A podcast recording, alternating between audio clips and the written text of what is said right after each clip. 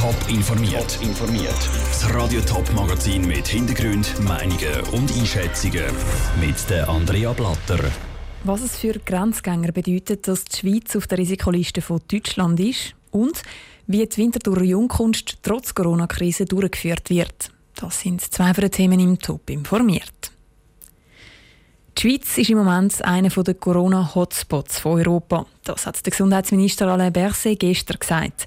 Und das fällt nicht nur der Schweiz selber auf, sondern auch im Ausland. Zum Beispiel beim nördlichen Nachbar Deutschland. Der hat nämlich die ganze Schweiz auf seine Corona-Risikoliste gesetzt. Aber was heisst denn das jetzt genau? Muss jeder in Quarantäne, der über die Grenzen geht? Die Übersicht von Sarah Frattaroli und Daniel Schmucki. Das bedeutet die Aufnahme auf die Risikoliste. Jeder, der innerhalb der letzten 14 Tage in einem Risikogebiet war, muss nach der Einreise zu Deutschland in die Quarantäne. Und weil die Schweiz neu als Risikogebiet gilt, wird das auch für alle gelten, die aus der Schweiz auf Deutschland gehen. Das sind die Ausnahmen der Regeln.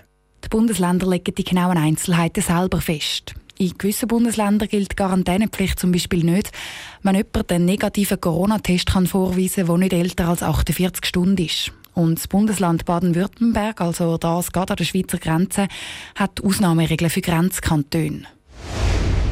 Das sind die Regeln für die Grenzkantone. Grundsätzlich gilt die Quarantänepflicht auch für die. Aber wer aus einem Grenzkanton kommt und weniger lang als 24 Stunden in Deutschland ist, der muss nicht in die Quarantäne. Wer aber in einem anderen Kanton war, für den gilt die Regel gleich. Außerdem er bringt einen negativen Corona-Test. Das heißt faktisch, Einkaufstourismus bleibt möglich, aber nur aus den Grenzkantonen. Das sind die Regeln für Verwandte oder Berufspendler. Berufspendler dürfen weiterhin ohne Quarantänepflicht einreisen. Und auch für notwendige medizinische Behandlungen gilt sie nicht. Bei Verwandten und Bärli ist es etwas komplizierter. Für Leute aus den Grenzkantonen gelten die Quarantäneregeln nicht. Für Leute aus anderen Kantonen kommt es laut Regeln darauf an, wie eng die Beziehung ist. Zum Beispiel Verheiratete dürfen sich ohne Quarantäne sehen. Der Überblick von Sarah Frattaroli und Daniel Schmucki. Die neue Regel die gilt ab übermorgen. Geplant ist, dass es am 8. November dann nochmal eine Anpassung gibt und die Regeln für Kurzaufenthalte für ganz Deutschland gelockert werden. Egal ob jung oder alt, in der Schule oder in der Firma, unterwegs in der Stadt oder die auf dem Sofa. Das Coronavirus ist überall Thema. Kein Wunder, dass darum auch die Meinungen über Corona-Schutzmaßnahmen von Mensch zu Mensch weit auseinandergehen. Es gibt sogar Leute, die sind der Meinung, das Coronavirus gibt es gar nicht. Die Vivian Sasso hat vom Psychologen Dieter Streuli wissen, wie das Diskussionen mit sogenannten Corona-Skeptikern am besten geführt werden können und ob das Diskutieren überhaupt etwas bringt. Ich stelle fest, dass überall in meinem Bekanntenkreis ständig so Diskussionen geführt werden. In Schulen oder in, äh, in Unternehmen, wo, wo es immer Leute hat, die sagen, ich hänge meine Maske einfach unter die Nase, sonst kann ich ja nicht reden und schnaufen. Und dann muss man vielleicht sagen, dann schaffe ich nicht mehr da. Das geht nicht. Wenn man dieser Meinung ist. Und was ist dann, wenn jetzt die Diskussionen vielleicht nicht am Arbeitsplatz aufkommen, sondern in der eigenen Familie oder im Freundeskreis. Ich stelle mir jetzt vor, in zwei Minuten ist Weihnachten, wenn jetzt da ein paar Familienmitglieder beieinander hocken und plötzlich sagt einer, ja, das ganze Maskenzeug, das ist doch ein Seich und jemand anders hat vielleicht besonders viel Respekt vor der Pandemie. Was macht man, wenn wegen so einem Thema der Haussegen schief hängt?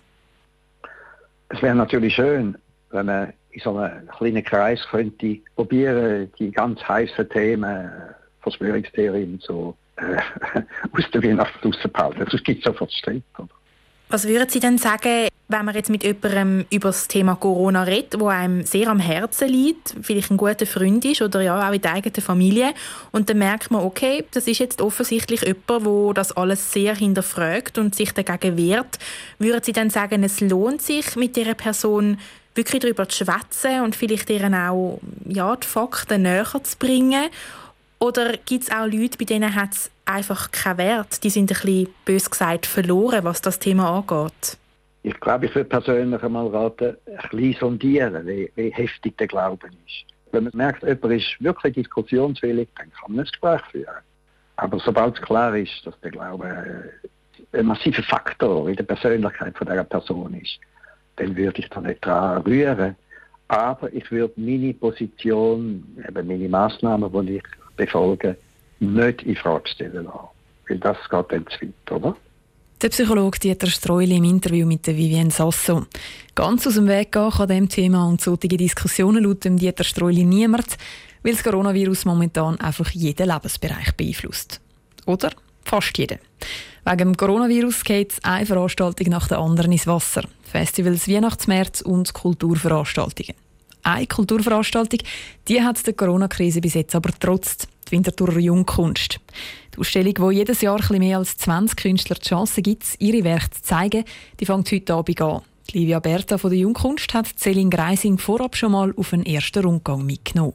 Die Jungkunst findet ja jetzt in der Halle 53 statt, eigentlich alles wie gehabt, aber eben nicht ganz alles. Äh, wir stehen vor der Halle 53, Livia Berta. Wie ist so die Jungkunst, ich sage jetzt mal unter den Corona-Massnahmen? Wir sehen hier so Händchen, die zwei Meter Abstand signalisieren. Man kann sich auf diesen Händchen auch gerade noch registrieren. Also jede Besucherin und jeder Besucher tut sich ähm, mit einem Formular registrieren bei uns und kommt einen persönlichen QR-Code über. Also das Contact Tracing ist auch bei uns vorhanden. Dann haben wir ähm, ganz viele Hygienestationen in der Halle. Ich würde sagen, gehen wir doch mal rein schauen, wie es dort innen dann aussieht, jetzt mit den Hygienestationen und natürlich am Schluss auch, was für Künstler das ausstellen. Mhm. Gut, super.